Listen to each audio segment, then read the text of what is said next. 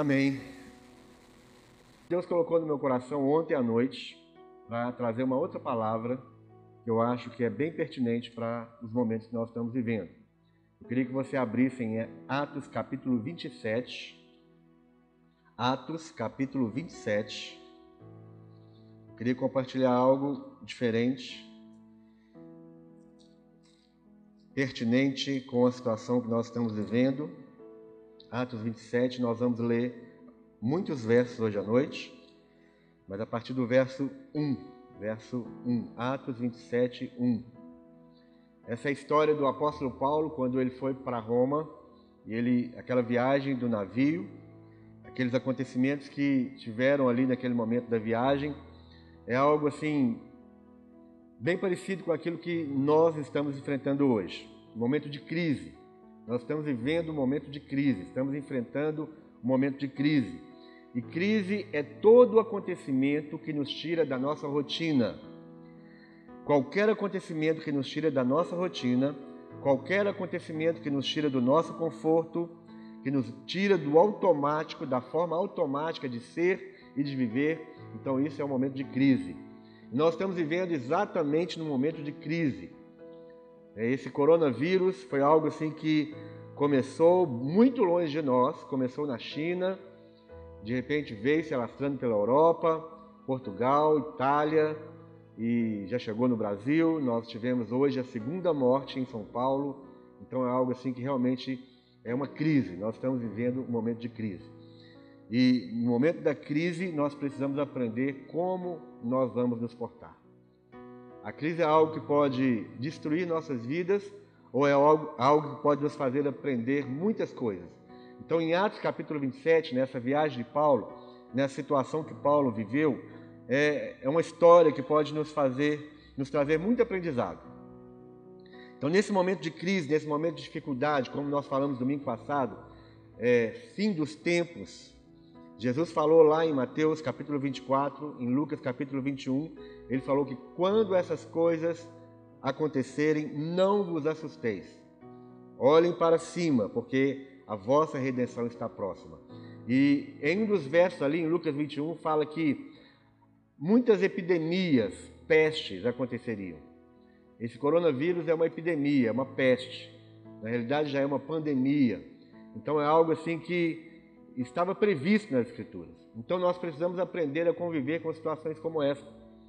Nós sabemos, eu creio, na minha escatologia, eu creio né? Me perdoe aquele que não crê nisso, mas na, na minha escatologia eu acredito que a igreja vai passar por um período de tribulação. Seja os sete anos, seja os três anos e meio. Mas tudo isso que está acontecendo já é uma forma, como Jesus disse, já é princípio de dores. Então nós precisamos aprender, confiantes em Deus, a viver numa situação dessa. Nós não podemos viver assustados e nem aterrorizados com tudo isso que está acontecendo. Então, nessa viagem de Paulo, nós vamos ver algumas coisas que aconteceram. E eu queria trazer quatro, quatro âncoras. Nós vamos tirar desse texto aqui quatro âncoras que vão sustentar as nossas vidas no momento de crise. A âncora nós sabemos que é um instrumento que o navio tem para que ele fique firme, para que, para que ele fique é, firmado ali no mar no momento em que ele, ele para a sua atividade, a sua viagem, quando ele chega no porto, ele tem que lançar as suas âncoras. E o que eu, eu queria falar quatro âncoras aqui nesse texto. Então abra aí comigo em Atos capítulo 27, verso 1. Quando foi decidido que navegássemos para a Itália, entregaram Paulo e alguns outros presos a um centurião chamado Júlio da corte imperial Embarcando no navio Adramantino, que estava de partida para costear a Ásia, fizemos-nos ao mar, indo conosco Aristarco, macedônio de Tessalônica. No dia seguinte chegamos a Sidom, e Júlio, tratando Paulo com humanidade, permitiu-lhe ir ver os amigos e obter assistência. Partindo dali, navegamos sob a proteção de Chipre, por serem contrários os ventos. Tendo atravessado o mar ao longo da Cilícia e Panfilha, chegamos a Mirra, na Lícia. achando ali o centurião, um navio de Alexandria que estava de partida para Itália, nele nos fez embarcar. Navegando vagarosamente muitos dias e tendo chegado com dificuldade de fronte de Sinido, não nos sendo permitido prosseguir por causa do vento contrário. Navegamos sob a proteção de Creta até a altura de Salmona. Aqui fala nesse, nesse primeiro momento aqui da viagem, fala que eles é, foram tomados por ventos contrários. Verso 4: Partindo dali, navegamos sob a proteção de Chipre, por serem contrários os ventos. Verso 7 fala assim: Navegando vagarosamente muitos dias e tendo chegado com dificuldade de fronte de Sinido, não nos não nos sendo permitido prosseguir por causa do vento contrário. Então, no logo no início dessa viagem, eles estavam aqui é, com pouco tempo de viagem. Fala que os ventos eram contrários. Eles tiveram que viajar vagarosamente porque os ventos eram contrários. Não foi, não lhes foi permitido prosseguir por causa do vento contrário. Meus irmãos, muitas vezes nós estamos na nossa caminhada, normalmente, vivendo a nossa vida confortavelmente, vivendo a nossa vida, é, muitas vezes até no automático, uma forma de vida automática, uma forma de vida em que nós nem muitas vezes nem, nem nos preocupamos em buscar a Deus, porque nós já temos a nossa rotina, nós já temos os nossos planos, temos os nossos alvos, mas de repente nós estamos nessa viagem da vida, assim como Paulo estava nesse navio, com um propósito, nós também estamos nessa vida com um propósito. Nós estamos num navio. A nossa vida é um navio. E muitas vezes os ventos são contrários. Porque nós sabemos que o navio, principalmente naquela época, o navio precisava de daquelas velas, né? Daquele, aquela bandeira, aquela vela, aquele pano grande para que o vento pudesse conduzi-lo até o seu destino. O vento normalmente ele precisa ser favorável para que o navio chegue em algum lugar. Mas aqui fala que os ventos eram contrários. E porque os ventos eram contrários, eles, eles navegaram com muita dificuldade, chegando no momento em que não lhes foi permitido prosseguir. Quantas vezes, e esse é o momento que nós estamos vivendo, que é um momento de crise, é o momento em que todos nós estamos conduzindo nossas vidas de uma forma muito natural, muito normal. Mas agora nós estamos enfrentando ventos contrários. E esses ventos contrários para nós pode ser muitas coisas. Para, para o mundo, do modo, modo geral, esses ventos contrários é essa pandemia, essa, esse vírus, esse coronavírus que tem matado muitas pessoas e tem causado um caos total no universo. Então, ventos contrários. Ventos contrários são, é tudo aquilo que vem para nos parar, para dificultar a nossa viagem. Muitas vezes é uma doença, muitas vezes é um, um término de um relacionamento, é um falecimento de um ente querido, é você perder o seu emprego, é você ter o seu carro é, num acidente, sofrer um acidente, ventos contrários, ou seja, tudo aquilo que vem para parar o curso normal da sua vida, para interromper a sua fé, para tirar a sua alegria, para tirar a sua paz, para tirar a sua confiança em Deus. E aqui Paulo estava enfrentando exatamente esses ventos contrários. Verso 9. Depois de muito tempo tendo se tornado a navegação perigosa, note que a, a navegação se tornou perigosa. Isso nos faz pensar, irmãos, na nossa vida. Não é porque nós somos crentes, somos filhos de Deus, que tudo vai correr bem conosco. Nós temos aqui nesse navio o apóstolo Paulo, um homem de Deus, um homem usado por Deus mas nem por isso a viagem de Paulo foi algo agradável e algo tranquilo. Muitas vezes nós, nós temos uma presunção de que, pelo fato de sermos crentes, de crermos em Deus, de, de ler a Bíblia, de orar, de jejuar, de fazer, coisas, de fazer coisas boas, nós achamos que nós estamos imunes a qualquer situação. Nós não estamos imunes. Nós estamos vendo aí algumas igrejas, alguns líderes e pastores combatendo a ideia de fazer o culto com portas fechadas. Alguns estão falando que isso é incredulidade, que isso é, é medo, que isso é pânico, que isso não é de Deus. mas o fato é que nós, por sermos crentes, nós não somos imunes das, dos ventos contrários e dos problemas da vida. Paulo estava nessa embarcação e a viagem estava muito difícil, muito perigosa. A navegação se tornou perigosa, verso 9. Depois de muito tempo, tendo se tornado a navegação perigosa e já passado o tempo do dia do jejum, admoestava-os Paulo, dizendo-lhes: Senhores, vejo que a viagem vai ser trabalhosa, com dano e muito prejuízo, não só da carga e do navio, mas também da nossa vida. Paulo ele se levanta no meio daquela embarcação, no meio daqueles homens, e ele traz uma palavra, uma direção, ele traz uma, uma instrução, na realidade é a forma correta da palavra profética. Paulo ele simplesmente chegou no meio daquela embarcação e disse: Vejo, vejo que a viagem vai ser trabalhosa.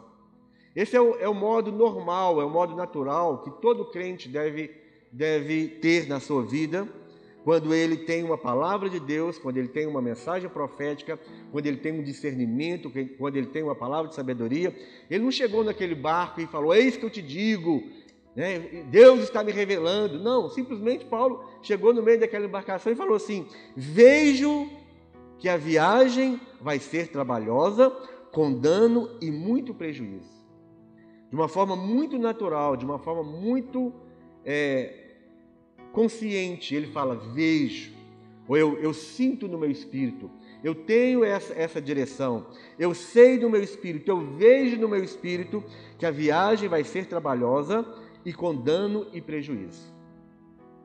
Não só da carga, mas também da nossa vida.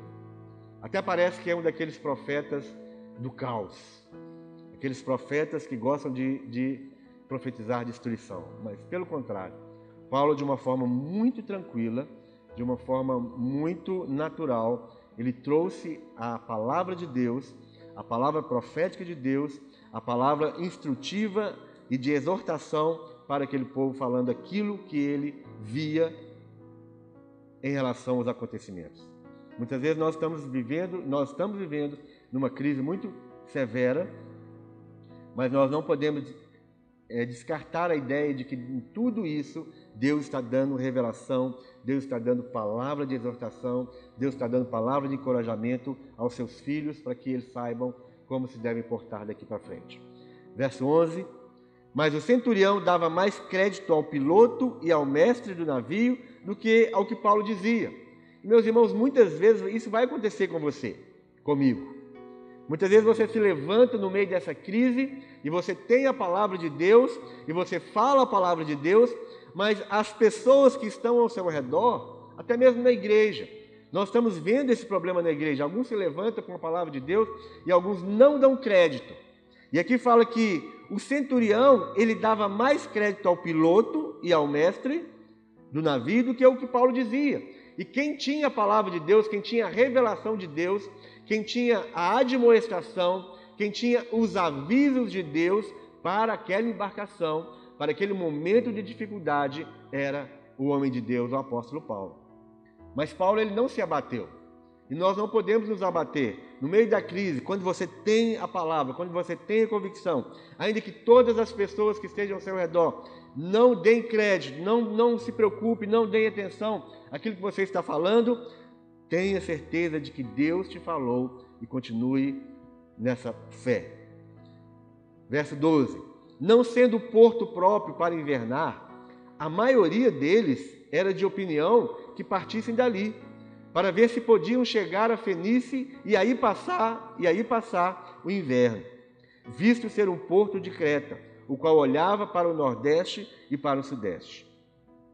Soprando brandamente o vento sul, e pensando eles ter alcançado o que desejavam, levantaram âncora e foram costeando mais perto, mais de perto a ilha de Creta. Entretanto, não muito depois, se encadeou do lado da ilha um tufão de vento chamado Euroaquilão.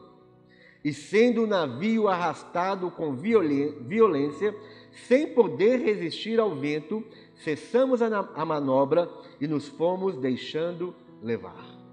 Neste momento da viagem, algo ainda muito pior, muito mais forte do que os ventos contrários, veio aqui o vento, um, um, um vento sul chamado hum, é, Euroaquilão, um vento forte, um tufão de vento chamado Euroaquilão.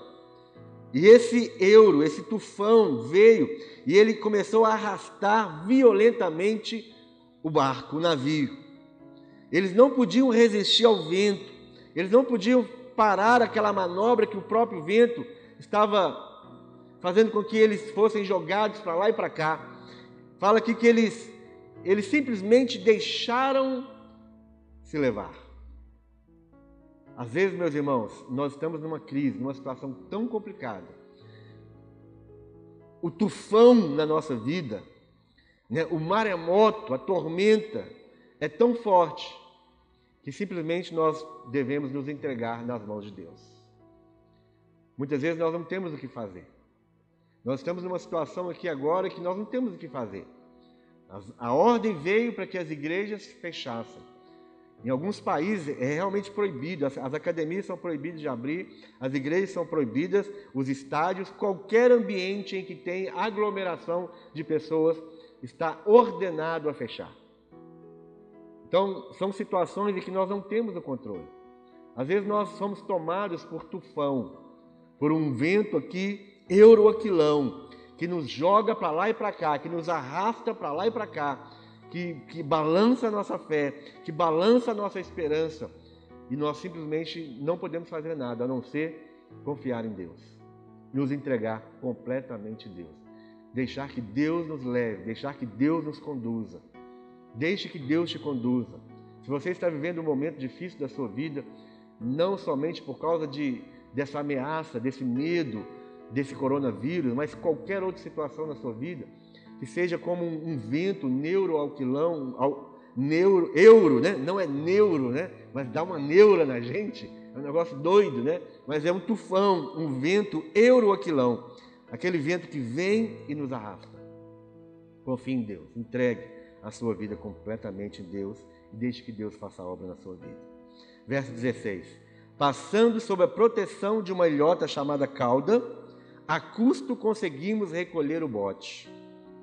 E levando este, usaram de todos os meios para cingir o navio. E temendo que dessem na Sirte, arriaram os aparelhos e foram ao léu. Açoitados severamente pela tormenta, no dia seguinte já aliviavam o navio. Chegou um momento nessa viagem um momento muito difícil, né? Eu não tenho todos, todo o conhecimento a respeito de navegação, mas aqui parece que a situação estava feia, a situação estava muito complicada.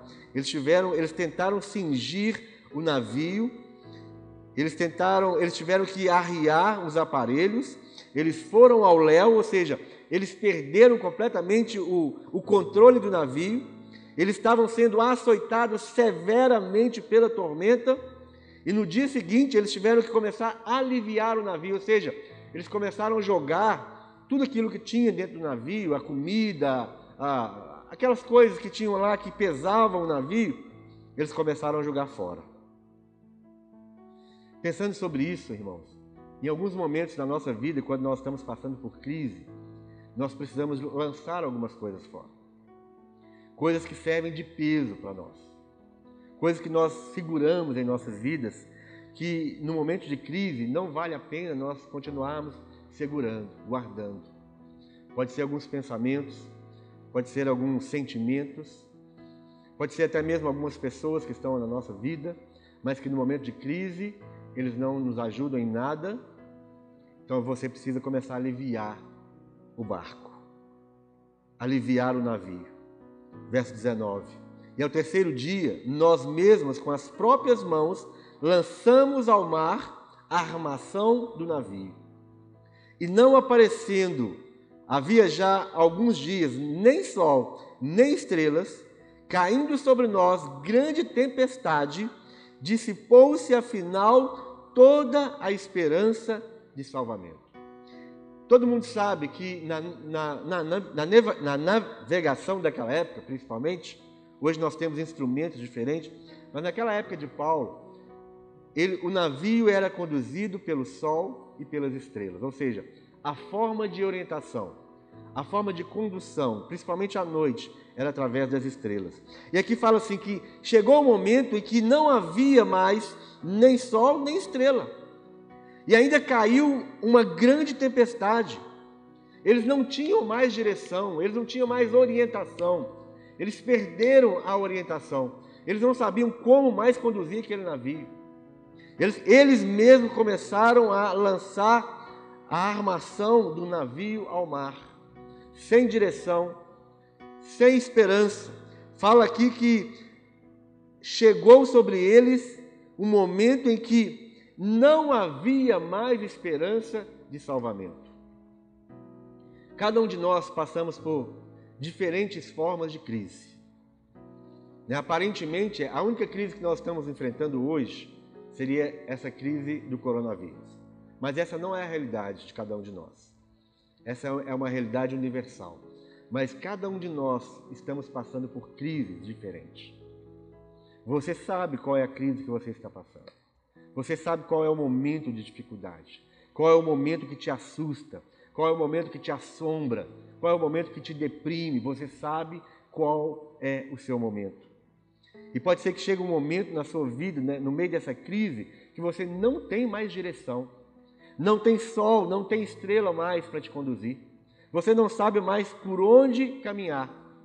E você pode até mesmo chegar um momento na sua vida que a esperança de salvamento, a esperança de, de, de resolução, a esperança de livramento, parece que ela se foi na sua vida. Mas a viagem não acaba, a viagem continua verso 21. Havendo todos estado muito tempo sem comer, Paulo, pondo-se em pé no meio deles, disse: Senhores, na verdade era preciso terem me atendido e não partir de Creta, para evitar este dano e perda. Lembre que lá no começo Paulo se levanta e fala assim: Senhores, vejo que essa viagem vai ser muito difícil vai ter dano e prejuízo, não só para o navio, mas também para as vidas. Paulo ele era a voz de Deus, Paulo tinha a voz de Deus naquele lugar. Eles não ouviram, não se submeteram e eles continuaram a viagem e por isso eles estão passando pelo que eles estão. E muitas vezes em nossas vidas, eu sei que existe momentos de crise que não está no nosso controle, não vem por nossa culpa, não vem porque nós procuramos aquilo, mas em alguns momentos em nossas vidas, a crise vem porque nós não estamos dando atenção à voz de Deus, à palavra de Deus. Paulo se levantou com a palavra de Deus.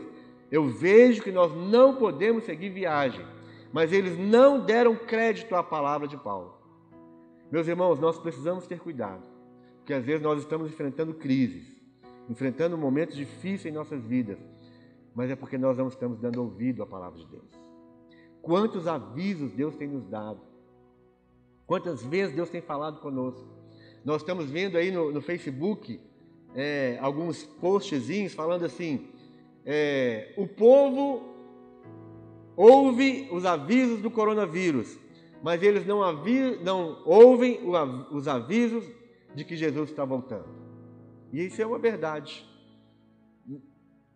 A voz de Deus tem vindo para nós sobre muitas coisas e em poucas coisas nós estamos dando ouvido à voz de Deus. E como nós falamos no domingo, o fato de ter uma crise é o momento em que nós devemos olhar para o alto, porque a nossa redenção está próxima. Muitas vezes nós estamos olhando para as coisas dessa terra. Deus está nos chamando, Deus está nos convocando, mas nós continuamos olhando para baixo, continuamos, continuamos correndo atrás das nossas coisas mais um real, mais um dólar, mais um curso, mais alguma coisa. E Deus está nos chamando. E às vezes é preciso que nós entremos em algumas crises, porque nós não damos ouvido à voz de Deus. Esse pessoal aqui entrou nessa crise porque eles não deram ouvido à voz de Paulo. E aí que eu quero trazer a primeira âncora. Verso 22.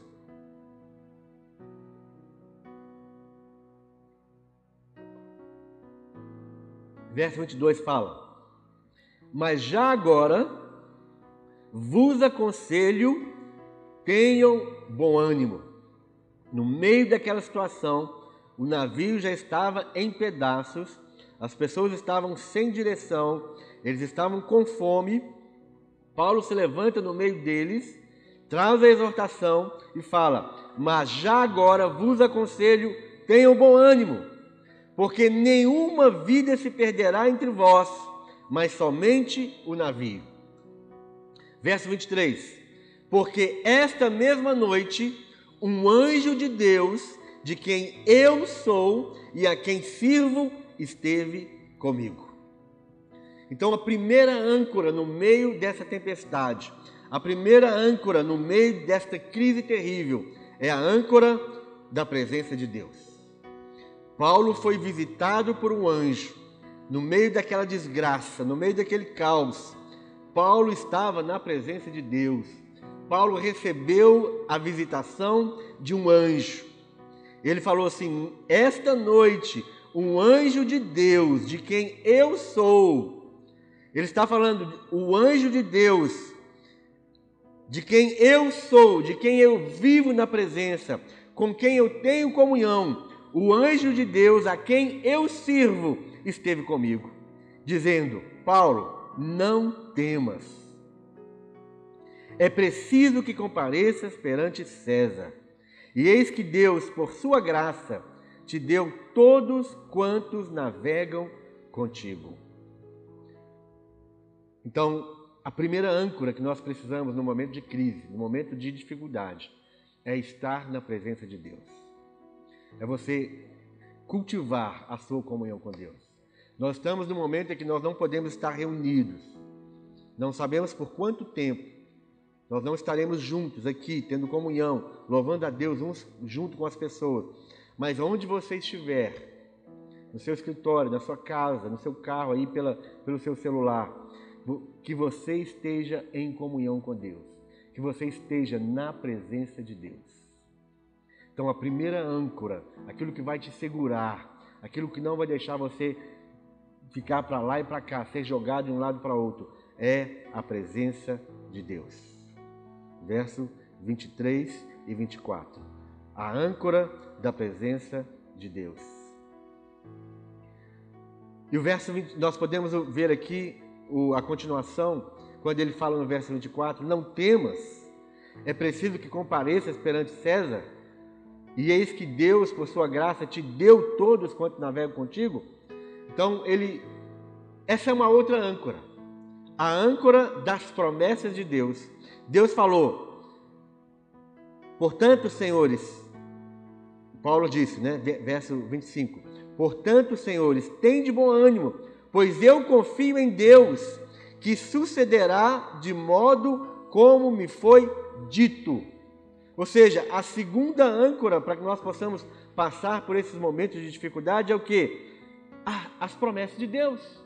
Ou seja, a palavra de Deus, Deus disse: nenhuma das pessoas morrerão. Deus disse: tenha bom ânimo. E aí Paulo tomou isso como uma promessa, Paulo tomou isso como uma palavra de Deus para a vida dele.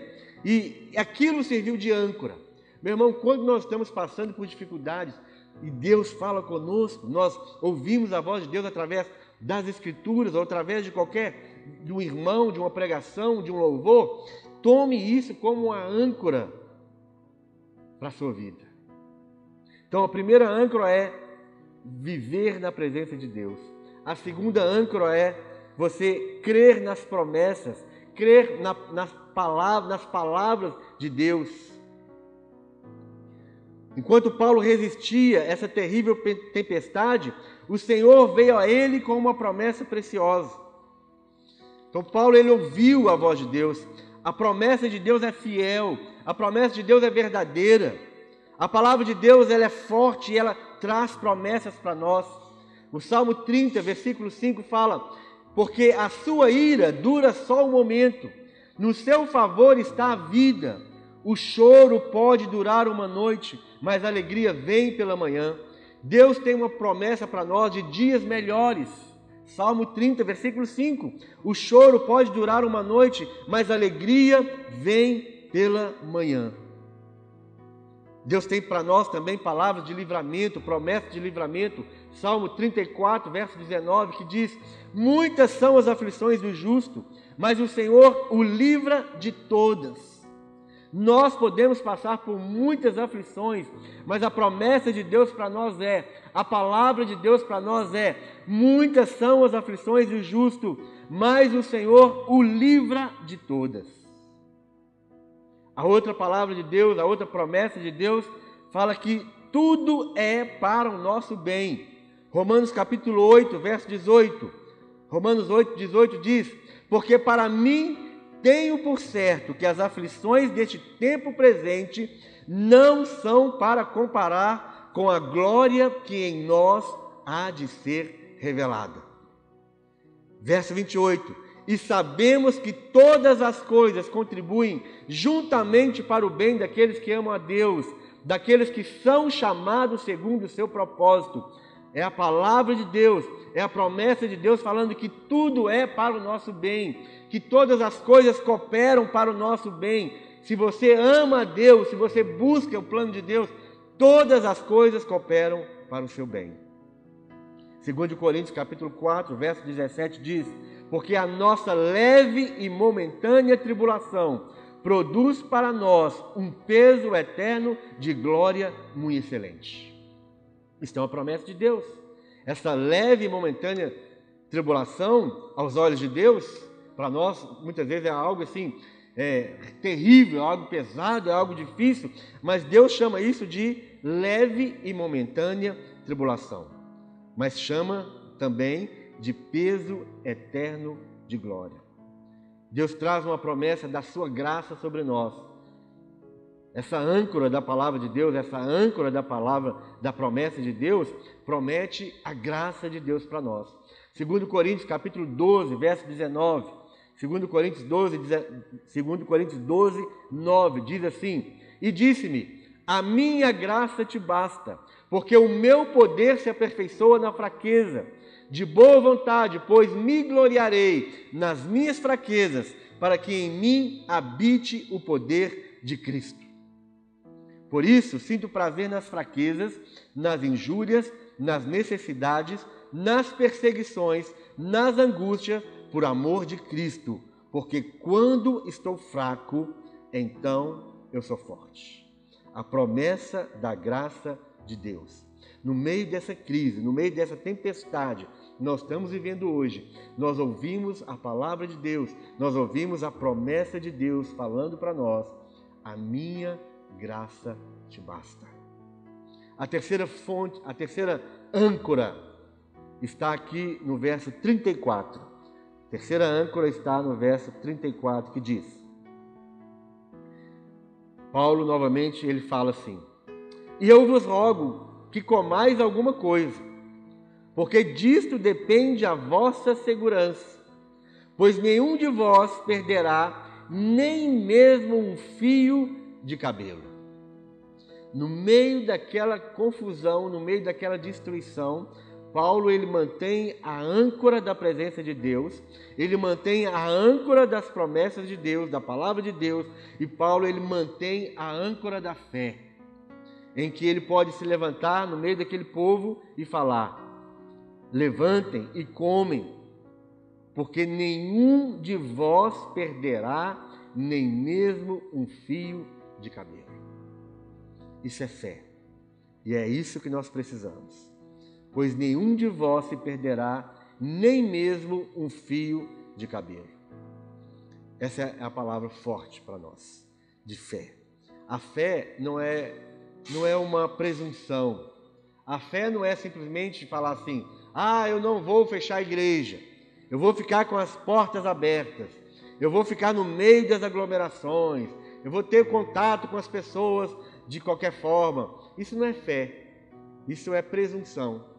A fé é você crer naquilo que Deus fala. A fé é você crer que Deus ele está no controle de todas as coisas. A fé é você confiar que Deus ele vai te proteger, que ele vai te sustentar, mas a fé é ouvir a voz de Deus. A fé vem pelo ouvir a voz de Deus. A fé não vem porque você quer. A fé não vem porque você manda em Deus, porque você declara, porque você confessa. Não. A fé não vem, não vem por declaração, não vem por confissão. A fé vem pelo ouvir e ouvir a voz de Deus. Então é importante a gente entender isso. Momento de fé é o momento em que Deus ele se move a nosso favor. A fé não, eu não creio que a fé ela faz Deus mover como se Deus estivesse parado. Mas eu creio no seguinte: a fé nos faz entrar no mover de Deus. A nossa fé não faz Deus mover, mas a nossa fé nos faz entrar no mover de Deus. Deus não está parado, Jesus falou isso. Meu pai trabalha e eu trabalho até agora. A fé não nos, não nos fa, a fé não faz Deus trabalhar, mas a fé nos faz entrar no trabalho de Deus. A fé nos coloca dentro do coração de Deus e na ação de Deus. E a quarta e última âncora está aqui no verso 35. Tendo dito isto, tomando um pão, deu graças a Deus na presença de todos e depois de o partir, começou a comer. Todos cobraram ânimo e se puseram também a comer. Essa âncora é a âncora da comunhão. Paulo, no meio da tempestade, tomou um pão, deu graças a Deus e repartiu o pão com todos. Naquele momento, através de sua comunhão com Deus, começou a levar outros à mesma comunhão, recebendo a força que o pão da comunhão nos traz. Jesus disse que a verdadeira comida é a comunhão com o Pai. Ele disse que a minha comida é fazer a vontade do Pai. Então existe uma força sobrenatural na comunhão, não só na comunhão com os irmãos, mas na nossa comunhão com Deus. Paulo, no meio daquela tempestade, ele tomou um pão, ele deu graças a Deus e ele repartiu aquele pão. Aquilo era um símbolo da, da comunhão que Paulo tinha com Deus. E aquela comunhão que ele tinha com Deus, ele, ele, ele, ele, é como se ele tivesse soprado, ele comunicou aquela comunhão que ele tinha com Deus através do pão, através do partir do pão. Aquela força, aquela vida que estava dentro de Paulo, ele, ele simplesmente partiu, ele repartiu, ele compartilhou com, os outros, com as outras pessoas que estavam ali. E é interessante que fala que é, todos cobraram ânimo, todos se puseram também a comer, ou seja, uma força sobrenatural entrou na vida daqueles homens, aqueles homens que estavam já sem esperança de salvamento, aqueles homens que estavam sem esperança de vida, todos no partir do pão, no momento da comunhão, todos cobraram ânimo e se puseram também a comer. Verso 37. Estávamos no navio 276 pessoas ao todo. Refeitos com a comida, aliviaram o navio, lançando o trigo ao mar. Ou seja, não tinha mais comida. A comida que eles comeram, a comunhão que eles tiveram ali com Paulo e com o Deus de Paulo, foi suficiente para que eles recobrassem as suas forças e as suas vidas. E aqui a viagem continua. No, no capítulo 28, uma vez em terra, verificamos que a ilha se chamava Malta. Os bárbaros trata trataram-nos com singular humanidade, porque, acendendo uma fogueira, acolheram-nos a todos por causa da chuva que caía e por causa do frio. Tendo Paulo ajuntado e atirado à fogueira um feixe de gravetos, uma serpente, fugindo do calor, prendeu-se-lhe a mão. Quando os bárbaros viram a víbora pendente na mão dele, disseram uns aos outros: Certamente este homem é assassino, porque, salvo do mar, a justiça não o deixa viver. Porém, ele, sacudindo o réptil no fogo, não sofreu mal nenhum. Mas eles esperavam que ele viesse a inchar ou a cair morto de repente. Mas depois de muito esperar, vendo que nenhum mal lhe sucedia, mudando de parecer, diziam ser ele um Deus. Paulo, ele traz aquela aquela vida, aquela vitória toda no meio daquela crise, no meio daquela confusão. Ele usou a âncora da presença de Deus, a âncora das promessas de Deus, da palavra de Deus, a âncora da fé, a âncora da comunhão, e eles, eles chegam salvo à ilha, e naquele momento em que ele vai ajuntar os gravetos para fazer uma fogueira, uma serpente pica a mão de Paulo. Os bárbaros que ali estavam esperavam que Paulo morresse, porque eles achavam que ele estava debaixo do juízo de Deus. Esperavam que ele morresse, que ele inchasse, que ele caísse duro. E nada aconteceu com Paulo. Ele simplesmente sacudiu aquela serpente no fogo e a vida dele continuava do mesmo jeito. Aqueles homens que viram aquilo, que esperavam a destruição de Paulo, eles mudaram o seu, a sua visão de Paulo. De um homem amaldiçoado, eles pensavam que Paulo estava sob a maldição. De um homem amaldiçoado, eles começaram a falar: Este homem é um Deus.